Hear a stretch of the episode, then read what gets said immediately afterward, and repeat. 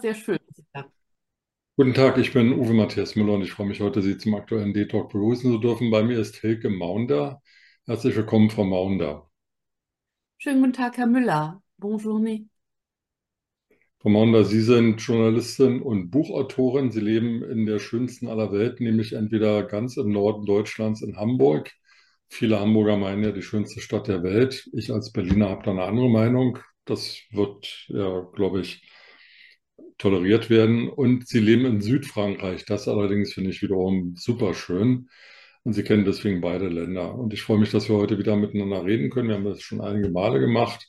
Und heute soll es um Mobilität im ländlichen Raum gehen. In Deutschland gab es eine lange Diskussion über Monate hinweg über das Deutschland-Ticket und die Kosten des Deutschland-Tickets. Das kostet 49 Euro. Man kann mit jedem Bus, mit jeder Regionalbahn innerhalb Deutschlands damit fahren. Jetzt haben die Verkehrsminister beschlossen, es bei diesem Preis für 2024 zu belassen. Gibt es sowas wie ein Deutschland-Ticket als Frankreich-Ticket auch in Ihrem Land? Nein, ein Deutschland-Ticket gibt es nicht, also kein Frankreich-Ticket, das Äquivalent. Es wird aber sehr interessiert geschaut, ähm, wie die Zahlen sind. Äh, Frankreich findet das Modell durchaus attraktiv. Frankreich hat, ähm, ist ein Flächenstaat, der größte Europas und hat ganz andere Herausforderungen im Nahverkehr. Sprich, die urbanisierten Räume, wo es Verkehrsbetriebe, Verkehrsverbünde gibt, wie RMV, HVV oder in Berlin die Verkehrsbetriebe. Solche Verbünde und Netzwerke gibt es in Frankreich nur sehr, sehr gering. Ähm, ein Beispiel ist die RATP, die der ehemalige Premier Castex jetzt ja leitet, in Paris. Aber ansonsten sind es eigentlich äh, städtische Betriebe oder es sind äh, Privatbetriebe, die dann äh, städtisch gebucht werden, meinetwegen für Schülerbusse und dergleichen.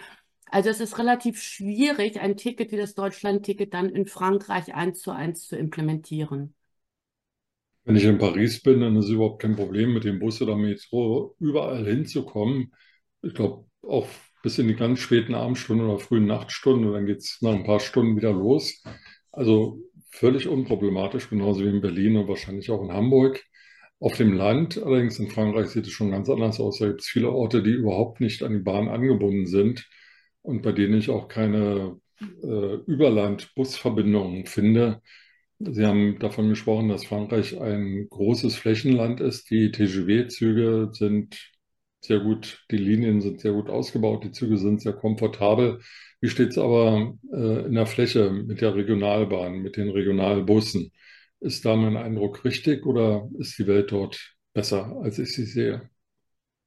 Ich möchte vielleicht auf zwei Sachen da äh, kurz eingehen. Zuerst einmal zu Paris. Ähm, ja, es stimmt, man kann hin und her wechseln. Ähm, die letzte Metro war ja schon ein Film und ein Roman äh, wert äh, Le Dernier Métro. Also die fährt wirklich kurz nach Mitternacht. Also für Nachtschwärmer, ähm, die wirklich feiern möchten, ist dann die Zeit bis vier oder fünf, wann die nächsten Bahnen wieder fahren, doch recht lang. Was in Paris äh, gebaut wird derzeit äh, und in einigen Abschnitten auch schon steht, ist der Grand Paris Express. Das ist eine führerlose Supermetro also in äh, Toulouse gibt es ja schon in der Stadt eine Metro, so ähnlich wie auch in Singapur, die fahrerlos fährt. Und Hamburg soll die ja auch mit der U5 erhalten. Das sind also so ähm, urbane Verkehrskonzepte für Großstädte, die äh, funktionieren sollen. Und dieser ähm, Grand Paris Express wird auch ähm, jenseits der Peripherie in den ländlichen Raum hineingehen und quasi einen großen Kreis dann von Roissy nach Orly in der wirklichen ländlichen Banlieue sch äh, schlagen und nicht nur in der urbanisierten. Also das einmal so als Vision äh, für den Großraum Paris und in der Ile-de-France.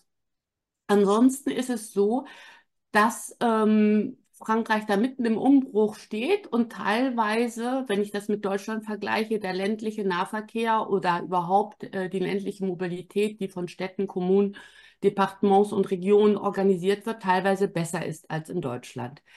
Ich bin in Wittenborn zur Schule gegangen. Das ist acht Kilometer von Bad Segeberg. Also von war ich, wohnte ich und ich bin in Bad Segeberg dann die letzten Jahre ähm, eingependelt nach Bad Segeberg zur Schule und äh, das waren acht Kilometer und da fuhr exakt zweimal am Tag der Bus. Der Schulbus morgens, der Schulbus mittags und dann gab es noch einen Betriebsbus, wo die Kinder dann auch mitfahren durften. Die ähm, späte Zeit hatten. Das heißt, ich musste mir dann immer so vier Stunden im Bad Segeberg ähm, vertreiben. Diese Busse gibt es nicht mehr, die wurden eingestellt. Anders sieht, so sieht es auch in Münster, im Münsterland aus, dass viele Überlandbusse nur noch einmal am Tag äh, fahren, wo früher öfter Verkehr war. Sprich, ähm, ich habe schon den Eindruck jetzt von meinem Blick aus Frankreich, dass gerade im ländlichen Raum in Deutschland ganz schön ausgedünnt wird, während in Frankreich daran unglaublich investiert wird. Vorbildlich ist da zum Beispiel die Region Okzitanien. Ähm, dort gibt es, ähm, dort werden ehemalige Bahnstrecken wieder neu belebt, belebt. 50 Jahre lang beispielsweise war eine Bahn geschlossen, die am rechten Ufer der Rhone runterfuhr und vor zwei Jahren wurde sie wieder neu eröffnet. Also da gibt es wirklich eine Renaissance der kommunalen, Urbani äh, der kommunalen Nahverkehrsbetriebe, den Raum auch wieder zu erschließen, auch vor dem Hintergrund des Klimawandels. In Deutschland ist es so, dass es äh, viele Buslinien gar nicht mehr gibt oder die Buslinien ausgedünnt werden, weil äh, wir einen Fachkräftemangel haben, weil es zu wenig Busfahrer gibt.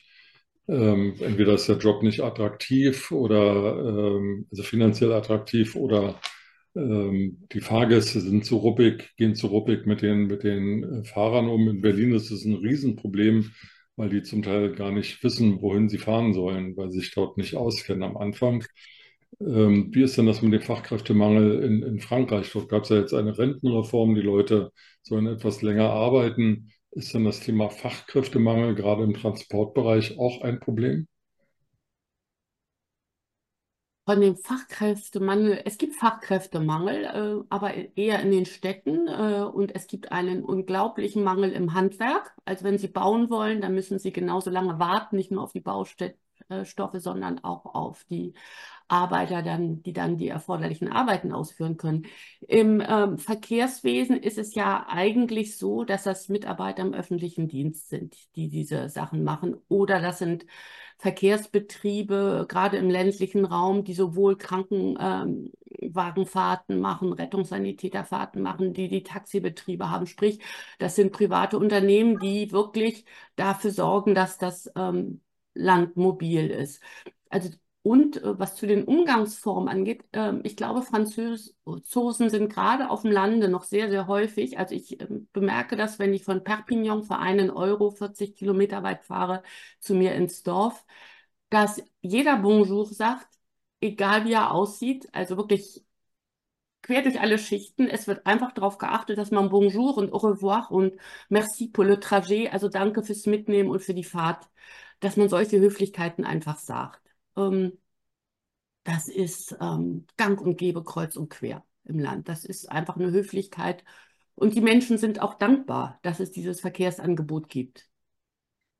Wenn Sie in Hamburg oder in Berlin unterwegs sind, dann finden Sie sehr viele Anbieter, die Carsharing anbieten. Nicht nur diese E-Scooter, sondern tatsächlich Carsharing. In ländlichen Räumen gibt es das in Deutschland überhaupt nicht. Zum Teil haben einige Kommunen versucht, mal ein Auto zur Verfügung zu stellen, aber das ist dann auch wieder eingeschlafen, häufig aus organisatorischen, aber manchmal aus, aus Akzeptanzgründen. Es gibt in einigen Gemeinden sogenannte Seniorenfahrdienste, da muss man sich dann anmelden und dann kommt irgendwann jemand und fährt einen zum Einkaufen oder zum Arzt. Das ist auch ein relativ umständliches Verfahren, was auf ehrenamtlicher äh, Basis äh, läuft. Wie sieht es dann in Frankreich mit Carsharing aus, wenn ich dort in einem südfranzösischen Dorf lebe, in dem es eben keine Bahn oder keinen Bus gibt? Kann ich dort ein Auto mieten oder muss ich dann tatsächlich ein eigenes Auto vorhalten? Also ich glaube, wenn Sie auf dem ländlichen Raum irgendwo auf dem Dorf ein Auto mieten möchten, wird das schwierig. Ähm, es gibt in Frankreich äh, etwas, was sehr, sehr stark auch staatlich gefordert und gefördert wird. Das ist das die sogenannte Covoiturage. Das ist äh, die Mitfahrgelegenheit. Also bei uns im Dorf wurde beispielsweise letztes Jahr im Sommer äh, so ein Platz eingerichtet. Dort trifft man sich, dann kann halten. Das kenne ich auch aus Deutschland und nimmt Mitfahrer mit. Und das macht man nicht kostenlos, sondern es gibt eine Prime de Covoiturage.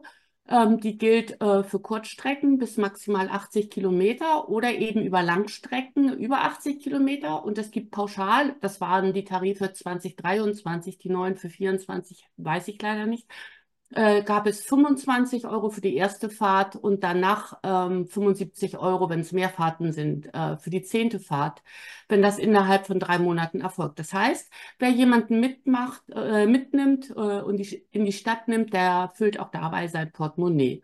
Und ähm, die Kurzstreckenfahrten können addiert werden. Das heißt, man kann pro Monat 200 Euro extra verdienen. Und das ist durchaus sehr, sehr attraktiv. Und es gibt dann halt so Mitfahrzentralen, BlaBlaCar ist, glaube ich, auch in Deutschland bekannt. Ähm, dann gibt es aber extra für Pendler in Frankreich noch BlaBlaCar Daily oder ähm, eine genossenschaftliche Kooperative, die nennt sich MobiCoop. Caros gibt es, Klaxit, La Rouverte, also es gibt verschiedene Plattformen und äh, selbst in der Stadt können Sie Carsharing machen mit City2Go. Ich habe ähm, zum Einstieg gesagt, dass äh, die Deutsche Bahn hier in Deutschland ähm, im Moment gar keinen guten Ruf genießt. Die Züge fahren sehr unpünktlich, ähm, sie sind oft auch in keinem guten Zustand, sie sind überfüllt. Das hat bestimmt auch was mit dem Deutschlandticket zu tun, aber auch damit, dass eben viele Strecken stillgelegt wurden und ähm, Züge ausfallen. Ähm, wie ist denn das in Frankreich mit den TGV-Zügen? Ich sagte, dass äh, die sauber sind, dass sie pünktlich fahren, dass die sehr schnell unterwegs sind, wenig Halte haben, dadurch viele Kilometer machen. Ist denn das etwas, was auch stimmt? Oder irre ich mich da und kommen diese Züge auch in die Provinz oder fahren die nur in die großen Städte? Also vielleicht zur Struktur des Bahnsystems. Es gibt da drei Säulen. Das sind einmal diese TGW, von denen es eine Zweiklassengesellschaft gibt. Es gibt den klassischen TGW, der ein wenig teurer ist. Und dann gibt es den TGW Vigo. Äh, das ist die günstigere, etwas abgespecktere Variante. Die fahren alle gleich schnell, nämlich zwischen 320 ähm, und 370 km/h und ähm, halt machen quasi Metropolenverbindungen. Die Bahnhöfe sind mitunter etwas auf dem Lande, mitten in der Picardie oder in Avignon außerhalb der Stadt. Das sind wirklich Hochgeschwindigkeitsverbindungen. Äh, und daran angeschlossen sind dann die äh, Intercité. Das sind ähm, das ist die zweite Säule des Langstreckenbahnverkehrs. Ähm, die, die noch so traditionelle Abteile meistens auch haben, ein bisschen plüschiger sind, auch vom ganz, von der ganzen Ausstattung ähm, einfacher. Die haben mitunter auch kein WLAN, was äh, ungewöhnlich ist in Frankreich. Aber das ist so ein bisschen, würde ich mal sagen, das äh, vernachlässigte Marktsegment bei der Bahn in Frankreich, was nicht so vorzeigemäßig ist. Und dann gibt es im Lokal- und Regionalverkehr die TER. Ähm, die wirklich ähm, Punktverbindungen machen, super ähm, pünktlich sind, modern, äh, sauber mit Toiletten. Davon kann man bei der Deutschen Bahn nur träumen. Äh, natürlich auch barrierefrei und der große Vorteil, äh, sie haben ähm, wirklich große, selbst in Kurzzügen von zwei, drei Waggons, große Abteile für Fahrräder, Kinderwagen, ähm, Rollstühle oder was man sonst so hat. Das heißt, ähm, es ist unglaublich attraktiv ähm, und sie fahren recht flott auch. Sie halten zwar an jeder Milchkanne, aber haben eine, trotzdem eine hohe Durchschnittsgeschwindigkeit. Das heißt, gerade der Lo Lokalzugverkehr ist in Frankreich unglaublich attraktiv geworden. Führt das dazu, dass die Franzosen ihre Autos abschaffen oder äh, behalten die die Autos und fahren trotzdem mehr Bahn? Wie ist das?